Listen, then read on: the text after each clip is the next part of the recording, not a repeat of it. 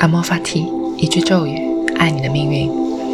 这是一档非常个人的播客栏目，每天碎碎念一些灵性思考，在与你共享五分钟的冥想时光，以此唤醒一天的能量。在看一本心理学的书，书名叫《你在逃避什么》，越看越觉得十分符合这个播客创立的初衷和它的名字。人们试图逃避、逃离的。恰恰是人们需要接纳的，你害怕的，恰恰是你该去面对的；你刻意或无意去忽略的，恰恰是你该听见的。我们一直不断逃避的人生，还有一个名字叫命运。直面真相的时候，就是心灵真正相遇的时候。书里描述了很多曾陷入精神崩溃的人的故事。作家杰夫·福斯特说。崩溃总是指向更深层次的真理冲突，因为只有你内心错误的东西才会崩溃。真理是颠扑不灭的。有人称这种认知为觉醒，有人称它为自我实现。总之，我们的情绪是一面光之冷镜，它可以折射出我们真实的自我。这些光就是洞察，它并非来自于头脑。而是来自内心。祝我们新的一年拥抱真实的自我，不再逃避光，不再逃避命运和它的馈赠。